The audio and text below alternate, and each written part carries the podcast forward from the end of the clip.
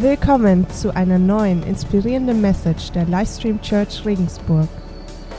So, morgen. Morgen von meiner Seite. Ich beschäftige mich gerade so ein bisschen mit dem Leben von David und mit, dem, mit der Geschichte von David. Und wir wollen mal ein paar Minuten schauen, was wir aus seinem Leben für uns übernehmen können.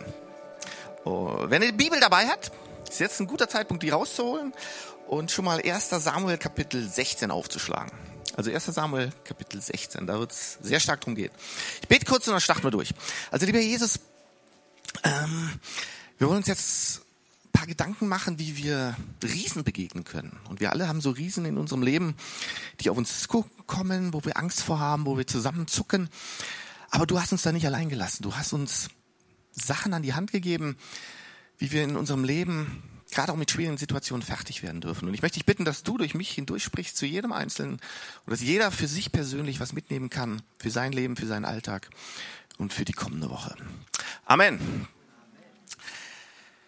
Ja, David, David ist für mich einer der größten Charaktere, die wir in der Bibel so finden. Also mal abgesehen von Jesus. Aber ich finde, David gehört aus meiner Sicht zu den Top Ten Personen in der Bibel. Ähm, weil ich so spannend an David finde, die Bibel erzählt uns die Geschichte von David nicht einfach nur so, so und sagt so, hey, da gab es einen König und ja, der war ganz toll und der war ganz nett, sondern wir erfahren von ihm jede Höhe und jede Tiefe seines Lebens. Ne? Und dabei wird kein Blatt von dem Mund genommen, wenn er was falsch gemacht hat, wenn er eine Niederlage erlitten hat, wenn er versagt hat, da wird nicht gesagt, ah nee, da reden wir jetzt lieber nicht drüber, sondern die Bibel ist sowas von authentisch, wenn es darum geht, das Leben von David wiederzugeben. In all seinen siegreichen und glorreichen Phasen, aber auch in den Tiefen, die er hatte und die Bibel begleitet ihn bis zu seinem Tod. Aber nicht nur, dass wir über David lesen, ich liebe es auch so sehr, dass wir von David lesen, wie es ihm so ging, wie er gefühlt hat. Weißt du, wir lesen in mehreren Büchern der Bibel über David, in Samuel, in den Chroniken. Aber gleichzeitig können wir hingehen und uns zum Beispiel einen Psalm raussuchen und schauen, hey, wie sah es im Herzen von David aus? Als er dort war, als er in einer bestimmten Situation war. Wie sah es in ihm drin aus, als er gemerkt hat, ich habe komplett versagt? Was war beispielsweise das Gebet, als er sich vor Saul in der Höhle versteckte? Und ich wusste, was morgen sein wird. Wie sah es da in ihm drin aus? Und das erfahren wir. Ich liebe, dass die Bibel da so ehrlich ist, dass wir nicht nur über David lesen, sondern auch hören, wie es ihm innen drin ausging, sah. Wie es im Herzen von so einem großartigen König aussah. So, Tatsache ist, ich denke, David ist nun einfach total bekannt. Und einer seiner bekanntesten Geschichten ist finde ich sogleich die großartigste Geschichte im Alten Testament. Und zwar ist das die Geschichte von David und Goliath. Und ich, ich denke mal, so gut wie jeder kennt diese Geschichte. Und ich liebe die Geschichte. Ich weiß gar nicht, wie oft ich die meinen Kindern abends vorgelesen habe. Und es war immer wieder schön. Der Jason hat einmal in einem Kindermusical den Goliath gespielt. Also groß. Und sowas vergisst man als Vater nicht. Und deshalb freue ich mich, dass ich heute ein paar Gedanken dazu mit euch teilen darf. Und damit kommen wir zum Titel meiner heutigen Message. Die heißt, wie man Riesen tötet. Wie man Riesen tötet. Ich glaube, es ist an der Zeit, mal ein paar Riesen aufzuspüren und zu beseitigen in eurem Leben und in meinem Leben. Wir sollten wirklich mal ein paar Riesen in meinem und deinem Leben töten. Einfach so eine Steinschleuder packen und schauen, ob wir dem einen oder anderen mal so richtigen Stein vor den Kopf knallen sollten. Natürlich bildlich gemeint, Zumindest bei den meisten von uns hier. Also, naja, also damit wir die Geschichte so von David und Goliath richtig verstehen, wollen wir uns zuerst mal die Einsetzung von David zum König anschauen. Das wollen wir uns ja mal anschauen. Also als Samuel, das war der Prophet, der von Gott losgeschickt wurde, den nächsten König zu salben. Also der Samuel kam in die Ortschaft, wo Davids Familie wohnte und ging da zu dem Vater von David. Isai war sein Name. Und Samuel sagt jetzt zu dem Vater, hey, einer deiner Söhne, der soll König werden. Krass. Ne? Also stell dir mal vor, jemand kommt zu mir und sagt, hey, einer deiner Söhne soll König werden. Das ist ein Riesending, also eine Wahnsinnssache. So, jetzt muss man wissen, David war der jüngste seiner Brüder. Der war der siebte. Okay? Der siebte. Und David, der war so absolut unbedeutend in seiner Familie. Absolut, den hat keiner beachtet. Weil jetzt stellt euch vor, Also David hat so eine geringe Stellung unter seinen Brüdern und in seiner ganzen Familie, dass sein Vater ihn schlichtweg bei dieser extrem wichtigen Frage vergessen hat. Also Isael holt alle seine Söhne, die ihm bewusst waren, und Samuel geht so zu jedem Einzelnen und sagt, nee, der ist es nicht, nee, nee. Und am Ende sagt er, hey, keiner ist von denen. Und dann gucken sie sich so an und irgendwas stimmt hier nicht. Und erst als Samuel nachfragt, hey, sind das wirklich alles deine Söhne? Da sagt der Vater, ah, der, ah warte mal, ah, warte, da ist ja noch einer, ah, da ist ja der David. Ah, aber der ist ja bei den Schafen, der ist der Jüngste, der ist so klein, der, der kommt gar nicht in Frage. Naja, aber Samuel sagt, komm, hol ihn her. Und so wird David gerufen. Gott spricht zu Samuel und sagt, hey, den habe ich erwählt. Den habe ich erwählt. Genau hier, so in diesem Auswahlverfahren, finden wir jetzt diesen genialen Satz und ich liebe den so. Und der steht in 1 Samuel 16, Vers 7. Doch der Herr sagte zu ihm, zu Samuel, lass dich von seinem Aussehen und von seiner Größe nicht beeindrucken, denn ich urteile nach anderen Maßstäben als die Menschen. Für die Menschen ist es wichtig, was sie mit den Augen wahrnehmen können. Ich dagegen schaue jedem Menschen ins Herz. Also wir Menschen, wir sehen, was vor Augen ist, aber Gott schaut in das Herz. Und ich finde das so genial, diese Aussage. Hey, unsere letzte Option ist oft Gottes erste Wahl. Oft ist das Letzte, was wir nehmen würden, das, was Gott nimmt. Oft ist die Person, die wir als letztes aussuchen würden, genau die Person, die von Gott befähigt, begabt wird und von Gott eingesetzt wird. Und ich finde das so ermutigend. Hey, wenn du denkst, du bist nicht gut genug, wenn du denkst, hey, ich bin nicht, keine Ahnung, groß genug, stark genug, schlau genug, schön genug, was auch immer nicht genug, glaub mir, Gott schaut in dein Herz und möchte dich genau so, wie du bist, gebrauchen. Und egal, was die Menschen über dich sagen, Gott schaut in dein Herz und sagt, hey, genau dich will ich haben. So wie du bist. Genau dich will ich auf diesem Platz haben. Leute, Gottes Berufung funktioniert meist ganz anders, wie wir uns das vorstellen. Und das liebe ich so. Ganz anders. Also interessant bei David, dass ausgerechnet das letzte der Familienmitglieder gewählt wird und vor den Augen der Brüder und vor aller Augen zum König wird. Und jeder hatte gedacht, im Leben nicht der, aber ausgerechnet er wird genommen. Nur so am Rande, so vielleicht nur mal am Rande, könnt ihr euch vorstellen, was in den Brüdern los war, also was bei denen los war. Hey, kann doch nicht sein. Warum gerade der? Hey Samuel, da, da muss dir ein Fehler unterlaufen sein. Das ist doch nur der kleine David. Weißt du, die haben nicht den König David gesehen. Die haben so nur diesen kleinen David gesehen, so den Fuzzi David. Der bringt es doch immer nur die Brotzeit vorbei. Der soll König werden. Never ever Fehler. Naja, so geht David, gesalbt zum König, wieder zurück zu seinen Schafen und wartet erstmal ab, was Gott jetzt so machen wird. Und allein die Situation müsst ihr euch auch mal vorstellen. Ey, da wird, wirst du zum König gesalbt dann gehst du erstmal wieder zurück in die Schule, ins Studium, in deine Arbeit, ganz normal in den Alltag. So, aber David wartet ab voller Vertrauen, dass er nicht selber kämpfen muss, sondern dass Gott für ihn kämpfen wird. Er ist überzeugt, dass Gott ihn ans Ziel bringt und einfach nur treu mit dem ist, was Gott ihm in die Hände legt.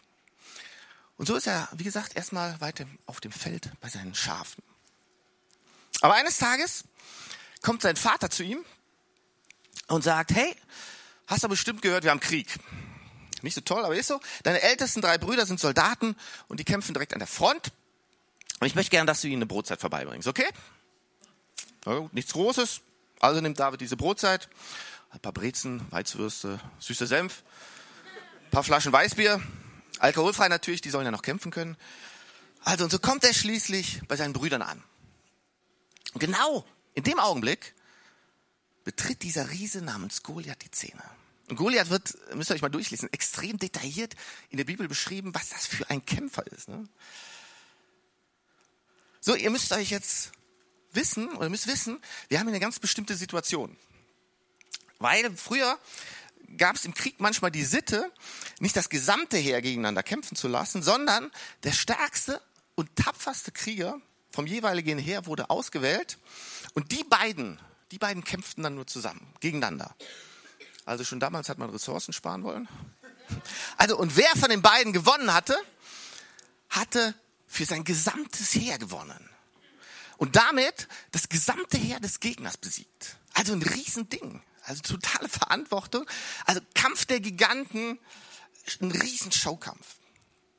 Goliath war mit Abstand der beste und größte Kämpfer der Philister. Und ihr müsst euch vorstellen, das war eine Kampfmaschine. Also der war über drei Meter groß, wird beschrieben, war von Jugend an aufs Kämpfen trainiert worden, hatte ein Schild, das war zwei Meter groß, also nur das Schild. Der hat ein Kettenhemd, wird gesagt, das war 50 Kilogramm schwer. Also allein beim Anblick würde ich da verrecken. Also, so, Goliath tritt auf und fängt an, erstmal das gesamte israelische Heer zu verhöhnen macht sich über die lustig, was das für Loschen sind und so. Und dann fängt er auch noch an, den Gott Israels zu verhöhnen, sich über den lustig zu machen. Und genau in dem Augenblick kommt David in die Szene und er hört, wie Israel und sein Gott verhöhnt werden. Und irgendwas passiert da in David. Da passiert was. Und übrigens hatte Goliath das nicht zum ersten Mal getan, das hat er schon seit 40 Tagen so getan. Aber keiner, kein einziger hatte was dagegen getan. Jedes Mal, wenn Goliath das Schlachtfeld betreten hatte, ist so ganz Israel zusammengezuckt. Und sie haben sich das jeden Tag einfach nur angehört und sind immer ängstlicher geworden, immer kleinlauter geworden. Und Goliath hat nur gerufen, hey, wo ist euer Gott? Wo ist der eine Kämpfer von euch? Wählt nur eine Person aus. Stille. Nichts. Und das Tag für Tag für Tag. Bis David das Ganze hört. Und er sagt, hey, das darf doch nicht wahr sein. Jemand muss den Philister ausschalten. Irgendjemand muss doch hier was tun. Und so fängt er sich an zu informieren und will erstmal wissen, was dabei herausspringt. Er hat schon mitbekommen, ja klar, da setzt sich mein Leben aufs Spiel. Und deshalb fragt er, was kriegt die Person, die diesen Philister aus dem Rennen nimmt? Hey, was kriegt die, die diesen Showkampf gewinnt? Und die Leute sagen so, hey, yeah man, yeah, nie mehr Steuern zahlen. Du und deine ganze Familie. Hey, und David sagt, hm, ja, nicht schlecht, aber da geht doch bestimmt auch was. Ah, du kriegst zusätzlich noch eine ganze Menge Geld vom König. Yeah. Und David sagt, ja, cool, cool. Aber hey, komm, da geht doch bestimmt noch mehr. Ja, die Prinzessin, die Tochter des Königs kannst du zu deiner Frau nehmen. Und David sagt, yes, das ist ein Deal.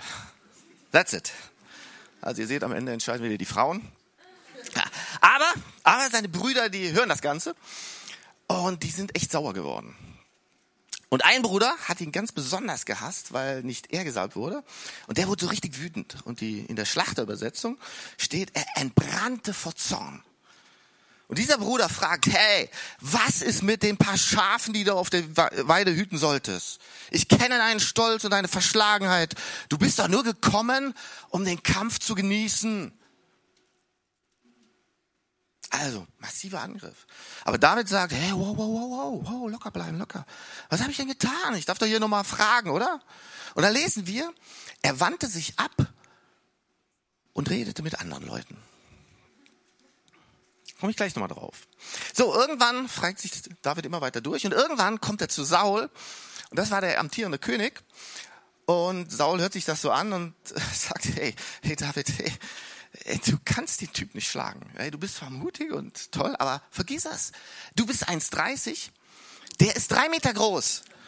Hey, du bist ein Hirte, er ist ein Soldat. Du bringst Käse, er bringt den Tod. Kollege, das kannst du vergessen. Er geht nicht. Aber David sagt zu ihm, und das finde ich so interessant, hey, lass mich dir eine Geschichte erzählen. Ja, ich bin zwar Hirte, aber wenn ich auf dem Feld die Schafe hüte und da kommt ein Löwe oder ein Bär und jetzt, ich liebe, wie David das so beschreibt, dann packe ich ihn an der Mähne und schlag ihn tot. Buff. Das habe ich mit dem Löwen so gemacht, das habe ich mit dem Bären so gemacht und so werde ich das auch mit diesem unbeschnittenen Philister machen. Denn er hat das Heer des lebendigen Gottes verhöhnt. Und dann sagt er in 1 Samuel 17, Vers 37, der Herr, der mich aus den Klauen von Löwen und Bären gerettet hat, der wird mich auch vor diesem Philister beschützen. Und dann geht David hin und kämpft mit diesem Riesen. Aber bevor er kämpft, geht er noch zu dem Bachbett. Da, äh, da war so ein kleiner Fluss. Geht zu dem Bachbett. Und die Bibel beschreibt dass sich David fünf Steine auswählt. diese Steine nimmt, sich diese Steine in die Hirtentasche steckt und erst dann geht David dem Goliath zum Kampf entgegen. So, und erst gibt's dann noch so jede Menge Trash-Talk. Die schmeißen sich alle möglichen Dinge an den Kopf. Hey du, bist ein Mickerling, kannst du gar nichts, guckst dich schon mal an. Also beschimpfen sie erstmal so ein bisschen. Aber um es kurz zu machen, David geht hin, legt diesen Stein in die Schleuder und ihr müsst euch vorstellen, tausende von Augen sind auf diese zwei gerichtet. Also das Heer der Philister, alle stehen da, warten ab, was passiert, rechnen natürlich 100% damit, dass der Goliath den David jetzt zu Kleinholz verarbeitet. Die Israeliten, total verstört, können das gar nicht fassen, sind so in Verstecken und denken jetzt, oh, jetzt gleich alles aus. Und alles ist absolut still. Mucksmäuschenstill, du hast keinen Mucks. Nur plötzlich, plötzlich hörst du ein Geräusch. Sick, sick, sick. Bumm! Genau zwischen die Lichter. Und der Riese taumelt, fällt zu Boden, bumm, und bleibt reglos liegen. Und während die Philister und die Israeliten noch ganz verdutzt schauen, gar nicht verstehen, was da abgeht, rennt David zu Goliath hin, packt das Schwert von ihm, reißt es in die Höhe und schlägt dem Riesen den Kopf ab. Und auf einmal, auf einmal ändert sich total die Situation die Israeliten kriechen aus ihren Löchern hervor. die haben ganz neuen Mut bekommen. Sie sehen, du siehst, wie das Heer mit ganz neuem Selbstbewusstsein auftritt. Und das Volk Israel rennt los und schlägt die Philister in die Flucht. Ich liebe die Geschichte. Ihr merkt es vielleicht auch. Aber nicht nur, weil sie so schön zu erzählen ist und so ein super Happy End hat. Ich liebe die Geschichte auch, vor allem, weil sie so viel Weisheit umbringt. wir können da so viel Weisheit uns rausholen. Weil, ich denke, wir alle begegnen Riesen in unserem Leben. Wir haben Dinge in unserem Leben, die, die kommen so auf uns zu, die machen uns so viel Angst und die uns zum Kampf herausfordern. Aber jedes Mal, wenn wir nur die Schritte dieser Riesen hören, fangen wir an zusammenzuzucken und uns zu verkriechen, ängstlich zurückzuziehen. Aber Gott hat uns nicht berufen zu einem Leben, in dem wir uns verkriechen, sondern er hat uns berufen, als Sieger zu leben. Gott hat uns dazu berufen, die feindlichen Riesen in unserem Leben zu besiegen und zu töten. Dafür sind wir berufen. Und daher möchte ich gerne ein paar Minuten verwenden, um mit euch darüber zu sprechen, wie wir Riesen in unserem Leben töten können. Ist das gut für euch? Okay. Alright, also das Erste, was mir aufgefallen ist bei dieser Geschichte und zu dem Thema, wie man Riesen tötet, wähle den richtigen Kampf. Wähle den richtigen Kampf. Es ist so interessant, welchen Kampf David wählte und welchen nicht. Also er hätte auch hingehen können und zum Beispiel mit seinen Brüdern streiten können. Sie sagen zu ihm, hey, was willst du hier überhaupt? Und David sagt, ich darf ja mal eine Frage stellen. Und dann dreht er sich um und fragt den Nächsten. Er lässt sich gar nicht so auf eine Argumentation mit denen ein. Er lässt sie eiskalt stehen. Er wählt den richtigen Kampf.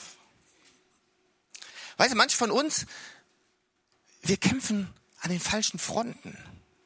Wir kämpfen mit Menschen, die uns so irgendwie Steine in den Weg legen. Wir kämpfen um unseren Stolz, um unser Ansehen, um unsere Ehre. Wir kämpfen vielleicht sogar mit anderen Christen, weil die ja vielleicht Nuancen anders glauben. Wir lassen uns so leicht ablenken von den Dingen, die uns im Leben so über den Weg laufen und vergessen dabei, für die Dinge zu kämpfen, für die es sich zu kämpfen lohnt, für die wir berufen sind. Hey, ist so wichtig, dass du den richtigen Kampf wählst. Warum? Hey, jeder von uns hat nur eine begrenzte Anzahl von Ressourcen und Energie. Aber je mehr Dinge du in deinem Terminkalender hast, auf deinem Schreibtisch liegen, desto weniger kannst du dich auf die wichtigen Themen konzentrieren. Also fang an, den richtigen Kampf zu kämpfen. Fang an, die Energie auf die richtigen Dinge zu konzentrieren.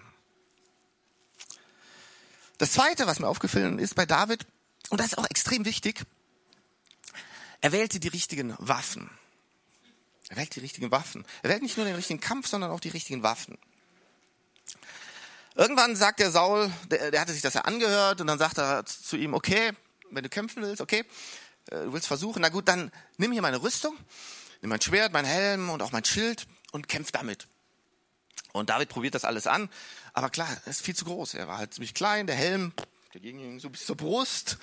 In der Rüstung, die war so schwer, da konnte er sich keinen Millimeter bewegen. Und Schild und Schwer, die kann er einzeln kaum heben, weil die so schwer sind, geschweige denn zusammen, also keine Chance. Und daher entscheidet David, hey, nee, ich verwende meine eigenen Waffen. Ich nehme meine eigenen. Und, und er geht hin, sucht sich fünf Steine und die Bibel sagt extra, sind flache Steine. Das heißt, er sucht sie sehr sorgfältig aus, füllt sie ab, betrachtet sie so und dann steckt er sie in seine Tasche.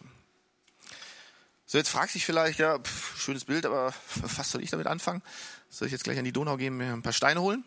Nein. Ich bin überzeugt, dass Gott dir auch so ein Bachbett gegeben hat. So ein ganz persönliches, eigenes Bachbett. Und dieses Bachbett ist sein Wort. Die Bibel ist dein Bachbett. Weil ich bin überzeugt, das Wort ist voller besonderer Steine, voller Edelsteine. Die Bibel ist voller Dinge, die du benutzen kannst. Voller Waffen, die du gebrauchen kannst, um die Riesen in deinem Leben zu töten. Du bist nicht unbewaffnet. Ne? Aber du musst das Wort Gottes lesen. Du musst es lesen, du musst wissen, was drin steht. Ne? Du musst es kennen, damit du es auch anwenden kannst. Also lies die Bibel. Lies die Bibel, lies die, friss die Bibel. Frisse. Lese im Wort Gottes, denn hey, nee mal ehrlich, wenn Riesen kommen, musst du erkennen, welcher Riese kommt da eigentlich. Und du musst wissen, was da gerade eigentlich passiert. Ich bin überzeugt, für jeden Riesen in deinem Leben gibt es einen eigenen, besonderen Stein. Bin ich überzeugt. Wollt ihr wissen, was ich da so genau meine mit? Okay. Also, weißt du, Manchmal hörst du diese Schritte aus der Vergangenheit. Und du hörst, wie der Riese auf dich zukommt. Und er sagt zu dir, hey, du hast doch noch nie geschafft. Du schaffst auch dieses Mal nicht. Wie kannst du daran glauben, dass du es dieses Mal schaffst? Aber du kannst sagen, hey, bisher warst du stark genug. Aber ich habe hier meinen Stein. Ich habe diesen Philippa 4, 13 Stein. Und Gottes Wort sagt, nichts ist mir unmöglich. Ich kann alle Dinge tun durch Jesus, der bei mir ist und mich stark macht. Und alles, was du tust, du nimmst diesen Stein, legst ihn in eine Schleuder. Es wird ganz still. Es wird ganz still. Aber plötzlich hörst du nur sick, sick, sick, Bumm! Und der Riese liegt. Dann kommt ein anderer Riese. Und dieser Riese sagt zu dir, hey, du bist ganz allein, ganz alleine, keiner mag dich und keiner steht auf deiner Seite und jeder ist gegen dich. Aber du sagst, hey, weißt du was? Meine Bibel, die sagt mir ganz was anderes. Und der glaube ich, in Römer 8,31 steht zum Beispiel, ist Gott für mich? Wer kann dann noch gegen mich sein? Das heißt, ich kann gar nicht alleine sein, zumindest Gott ist immer bei mir. Und du legst diesen Stein in diese Schleuder es wird wieder ganz still und du hörst nur sick, sick, sick, boom, come on. Und auch der Riese liegt. Und dann kommt vielleicht der nächste Riese und dieser Riese sagt zu dir, hey, deine Situation, vergiss es, vergiss es, es ist nichts mehr zu retten. Guck doch mal an. Absolut hoffnungslos deine Situation. Und in dir steigen Zweifel auf und du hast tatsächlich überhaupt keine Ahnung, hey, wie es weitergehen soll, was du machen sollst. Und die Situation und die Menschen um dich herum fragen, hey, wo ist denn deine Versorgung? Wo ist deine Heilung? Wo sind deine Freunde? Wo sind dein Gott? Und wieso greift dein Gott nicht ein? Aber du kannst dastehen und sagen, hey, ich habe nicht die Antwort auf alles. Ich weiß es nicht, ich habe nicht die Antwort. Aber weißt du was? Ich habe eine Zusage im Brief an die Römer. Im Römer 8, 28 steht, alle Dinge dienen denen zum am besten, die Gott lieben. Alles dient mir zum Besten, wenn ich Gott liebe. Egal wie mein Leben momentan aussieht, ich weiß, mein Gott ist größer, ist stärker und er verwandelt jede Situation zu seinem Sieg. Also lege ich diesen Stein in meine Schleuder und töte auch diesen Riesen. Du bist am Ende mit deiner Kraft. Gleich. Und schon flüstert der nächste Riese kommt in deinem Leben. Hey, du bist begrenzt. Deine Energie ist am Ende. Merkst du doch, oder? Du kannst nicht mehr. Gib lieber gleich auf. Aber ich habe Epheser 1,19. Und ich habe diesen Stein in meiner Tasche und auf dem steht, dieselbe Kraft, die Jesus von den Toten auferweckt hat, lebt in mir. Das heißt, da ist eine Kraft, die hat jemand von Toten aufgeweckt und die lebt in mir. Und so lege ich diesen Stein in meine Schleuder. Es wird wieder ganz still. Du hörst nur sick, sick, sick. Bumm! That's it! Und auch der Riese liegt. Und der nächste Riese kommt und fragt, hey, wie kannst du glauben, dass Gott dich liebt? Gott weiß, was du gestern getan hast. Hey, Gott weiß, mit wem du gestern wie gesprochen hast. Gott weiß, was gestern passiert ist, als du an diesem Ort auf dieser Internetseite gewesen bist. Das weiß der. Hey, so wie du bist, so wie du dich verhältst, glaub mir, kann dich Gott überhaupt nicht lieben. Es geht überhaupt nicht. Aber du sagst, hey man, du hast zwar recht, aber ich habe Johannes 3,16. Und da steht, dass Gott mich so sehr geliebt hat, dass er seinen eigenen Sohn nicht verschont hat, damit ich, weil ich an ihn glaube, nicht verloren gehe, sondern ewiges Leben habe. Ewiges Leben haben. Leute, hier kommt die entscheidende Frage. Kennst du dein Bachbett? Kennst du die Bibel? Und hast du dich bewaffnet damit? Weil, wenn die Riesen kommen, dann musst du vorbereitet sein. Wenn die da sind, dann musst du was haben. Es, es macht keinen Sinn, hier so eine leere Schleuder zu schleudern, weil es vielleicht gut aussieht. Du brauchst den richtigen Stein. Also geh zum Bachbett und such dir die richtigen Steine. David hatte sich fünf Steine gesucht. Fünf Steine und er hat sie in deine Tasche gesteckt. Er brauchte nur einen, hat nur einen gebraucht. Ich liebe es. David hat den richtigen Kampf gewählt. Er hat die richtigen Waffen gewählt. Und hier kommt noch kurz mein dritter Punkt. David hat auch die richtigen Erinnerungen gewählt. Weißt du, es ist oft so viel einfacher für uns, dass wir uns sogar in schwierigen Situationen an die Dinge erinnern, die nicht so toll waren. Wo, an unsere Niederlagen, an die Dinge, die in unserem Leben nicht geklappt haben, wo wir sagen, ah, nee, lieber nicht. Anstatt uns an die Dinge zu erinnern, die geklappt haben, die super waren. So viel einfacher immer. Saul geht zu David und fragt, hey, warum in aller Welt glaubst du, diesen Riesen schlagen zu können? Wie kannst du dir vorstellen? Und David hätte die Erinnerung wählen können, wo sein Vater ihn vergessen hatte. Ich, ich denke, das war eine knallharte Enttäuschung, eine Erinnerung. Absoluter Frust muss das gewesen sein. Absolute Enttäuschung, dass der eigene Vater ihn vergessen hat. Aber stattdessen holt David eine ganz andere Erinnerung hervor und sagt, hey, kein Problem. Damals auf dem Feld kam Löwe, kam Bär. Gott hat mir damals geholfen. Und ich weiß, er wird mir auch heute helfen. Er hat mich damals versorgt, er wird mich auch heute versorgen. Er hat mich damals nicht im Stich gelassen, er wird mich auch heute nicht im Stich lassen. Gott hat mich damals geführt, er wird mich auch heute führen. Warum? Weil Gott derselbe ist gestern, heute und für alle Zeit. Gott ändert sich nicht. Und das ist so genial. Gott ist treu an deiner Seite. Er wird nicht aufhören, dich zu versorgen und nicht aufhören, dich zu lieben. Er wird nicht aufhören, dir seine Gunst und seine Gnade zu erweisen. Der wird nicht aufhören. David hat die richtigen Dinge gewählt, um den Riesen zu besiegen und dann zu töten. Den richtigen Kampf, die richtigen Waffen und die richtigen Erinnerungen. Noch kurz ein letzter wichtiger Aspekt. Weißt du, warum es so wichtig ist, mit dem Riesen zu kämpfen und ihn dann aber auch zu töten? Hört sich manchmal ein bisschen brutal an, aber es ist so. Manchmal wollen wir Kämpfe lieber aus dem Weg gehen. Richtig? Ich, also ich kenne es von mir, wir kämpfen nicht so gerne, das mögen das nicht so. Aber manchmal würden wir lieber ignorieren, dass Dinge in unserem Leben nicht so in Ordnung sind, lieber sagen, ah, ist doch nicht so schlimm. Ne? Wir ignorieren, dass die Herausforderungen in Schule, Studium, im Job immer größer werden, aber wir sagen lieber, naja, lieber nichts ändern. Wir ignorieren, dass Entscheidungen getroffen werden müssen und dann schieben wir sie lieber vor uns her, wohlwissend, dass die Situation immer schlimmer wird. Wir ignorieren, dass in unseren Beziehungen, dass da Schwierigkeiten gibt, dass wir Zweifel haben, von denen wir ja keinen erzählen, weil was sollen denn die anderen von uns da denken? Aber weißt du, was das Problem ist mit den Riesen? Das Problem ist, dass sie immer näher kommen und immer größer werden.